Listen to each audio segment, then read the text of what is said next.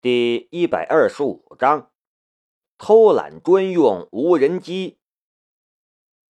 新成员，最近我们有邀请新成员吗？秦叶竟然有点懵了。你忘了，那小子啊，竟然今天才加入。李云聪死也忘不了那个差点把他的无人机玩废了的混蛋，而且这家伙把牛人俱乐部当什么了？竟然这么久都没加入。不多时，就有人加入了牛人俱乐部内部微信群。一个叫做南明三千的用户发了个大大的笑脸：“大家好，新人报道。”你小子还知道来呀？李云聪憋不住自己的吐槽欲望，大肆吐槽起来。他这会儿实在是需要一个人来转移自己的注意力，不然他会沮丧到死。这种欢迎词，难道你是无人机学长？滚！老子不叫那个名字。无人机在哪儿？再让我玩玩呗。滚滚滚！平衡代码你还想不想要了？等等，你说真的？李云聪有点愣神儿。平衡代码？呃，怎么回事？两位大四学长飞扑过来，掐着李云聪的脖子。南明编程很厉害，沁儿说比他强。秦叶道。李云聪张大嘴巴，上次比赛他们都去看了，传闻中的天才学长都败在了米沁的手中，而如果南明比米沁还强，你在哪里？我去接你。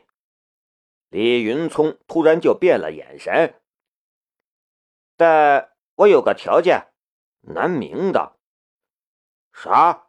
说。”这一刻，李云聪的表情霸气绝伦。帮我也做一架无人机。南明道。看对面打出来了一连串的省略号，南明连忙道：“我出材料费。”那边沉默了一会儿，在哪儿？我去接你。南明当然不知道，当初打出那串省略号，纯粹是因为李云迪。被两个学长掐住脖子，不小心打错了。只要还有可以不裸奔的机会，打死也要上啊！这两天南明其实很忙的，忙着忙着就把牛人俱乐部忘了。今天突然想起来，这才加入进来。视觉研究所和能源与动力工程学院的实验楼距离很近。当南明走进那狭窄小屋时，突然产生了一股浓郁的吐槽欲望。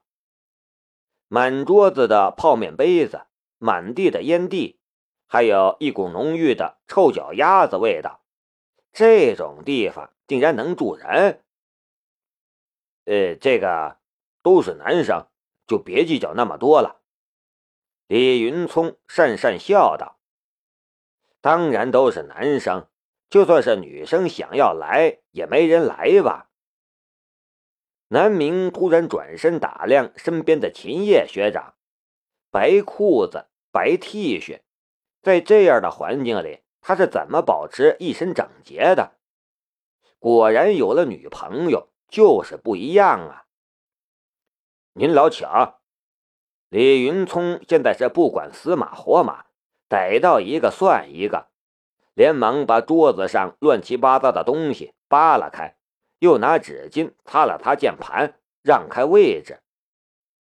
在桌子上唯一干净整洁的，就是那架无人机了，被放在一个木支架上，外壳打开了，露出了调试接口，此时正连接在电脑上。南明翻看着控制代码，眉头渐渐皱起。其他方面，南明没有什么发言权，但这平衡代码确实很糟糕。看到南明眉头皱起，其他人也很紧张。这小子行不行啊？南明略一犹豫，一连串的代码就开始在屏幕上流淌。这几个人第一印象是好快，第二印象是这代码怎么看不太懂？不会是胡乱敲的吧？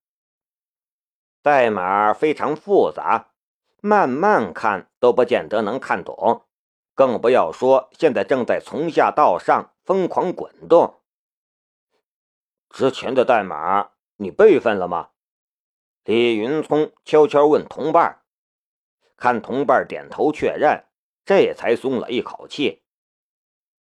平衡代码说白了。就是获取姿态感应器的感应数据，过滤掉冗余无用的数据，根据有效数据计算，然后调整功率输出，来取得平衡。不论是平衡车还是无人机，都是同样的原理。南明并没有火力全开，平衡车上的那套平衡代码实在是太过惊世骇俗，他调整了部分。保持了百分之五十左右的功力。这段代码并不怎么长，写完之后，南明看向了几个人，说道：“这代码非常珍贵，你们可以自己学习，但是绝对不能外传。”几个人茫然点头，不知所云。好了，试试吧。南明站起来，对几个人道。呃，走去外面。几个人站起来就要向外走。何必去外面？南明伸手拿起操纵台，开机，无人机从支架上平稳起飞，在众人的身边轻轻盘旋。对着代码，他有绝对的自信，就算是他自己修改过的，也一样如此。无人机起飞，众人就发现了不同，稳，太稳了。停、走、转、飞行的姿态，完全和原来不在一个档次上。众人甚至有种错觉，似乎是无人机的机身自己飞在那里，而那四个轴体、八个旋翼，不过都是摆设。让我试试。李云聪抢过操纵台，玩了几下，呆呆看向南明。这小子是什么人？再看看其他人，一个个满脸狰狞，似乎可以反打脸了。裸奔，嘿嘿。距离青阳大学能源与动力工程学院的实验楼不到一公里的地方，青阳工程学院的一栋活动室里，李杰坐在中央的椅子上，满脸的笑容。这里就是因斯盖的老巢。自从编程大赛之后，李杰就逃了，但他并没有回老家，这几天也没闲着。先是挂名了知其学驾 APP 的推广工作，然后就按照当初的计划，开始马不停蹄的和因斯盖团队接触，直接将这个团队收入囊中。老板，真的要和他们斗鸡？因斯盖的几个人还有些犹豫。老板，您也是青阳大学的人吧？斗？怎么不斗？李杰冷笑：“这不是一个很好的炒作机会吗？别说你们没信心。至于是不是青阳大学的人，有什么关系吗？呃，怎么可能？老板，你带来的那俩高手真是太牛了！”阴斯盖的几个人纷纷举起大拇指。说实话，若不是为了标明是自主创业，李杰压根就不用收购因斯盖。上次确认李杰又在无人机领域发展时，段志奇就想方设法挖来了两个优秀的开发者。有他们两个人的加入，因斯盖的无人机强大了不少。背后有知其网络当靠山，李杰觉得自己不可能会输。不过，老板，两天后的话有点紧张啊，而且那时候假期还没过去，不能改个时间吗？再说了，去青城湖那是他们的主场，对我们不利呀。当然不能改时间。李杰哈哈大笑，到时候你们就知道我为什么这么安排了。李杰幻想着众人见到他的巧妙安排，高呼主公英明的情形，笑得口水都快流下来了。南明，你等着吧，我马上就要把你远远甩下了。这两天。南明整天神龙见首不见尾的，直白说是压根不见人影儿。刘敏忠甚至有点担心这家伙是不是懒死在哪个旮旯里了。奈何人家是老板，就算他们忙得团团转，老板想休息就休息。张庆在那边都吐槽好久了，师傅啊，小师弟。卧底不利，也不能如此放纵于他。若师傅总是如此宠溺小师弟，我视觉派武学将后继无人。啪！张庆被刘敏忠一巴掌打出办公室了。才清静了没多久，刘敏忠就听到门被人敲响了。刘老师，开门，开门。门没锁，刘敏忠那个无语呀！开门啊，刘老师，你有胆子偷男人，没有胆子开门吗？刘敏忠气呼呼的把房门打开了。这小子越来越没大没小了，他绝是好男人，刘敏忠的玩笑也敢开。打开门，刘敏忠却是愣住了。门外哪儿有人？一个五颜六色的零件拼装起来的四轴飞行器悬浮在那里，飞行器的下方还挂着一个袋子。南明，刘敏忠瞪大眼，左右看看。这儿呢，刘老师。飞行器上发出声音，刘敏忠都无语了，这算是啥？刘老师，我送你一个礼物。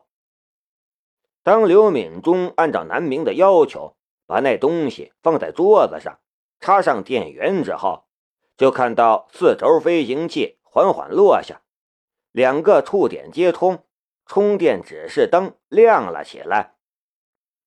充电，充电，舒服，舒服。听着南明惬意的声音。刘敏忠顿时气不打一处来。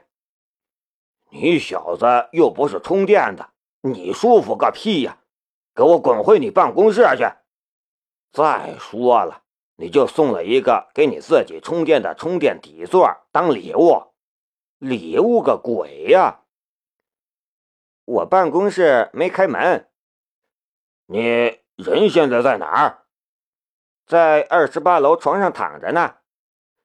你他娘的，能再懒点吗？听到南明得意的笑声，刘敏忠觉得他已经对这个世界深深的绝望了。当初他怎么就把房子租给这个混蛋了呢？二十八楼的居所里，南明得意的摇头晃脑。他突然发现自己原来真是蠢毙了。有这么好的偷懒工具，他竟然还要来回跑。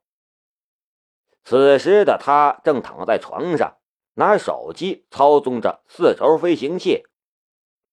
这个飞行器是用新剩余的零件拼凑而成的，所以外表上看起来有点丑。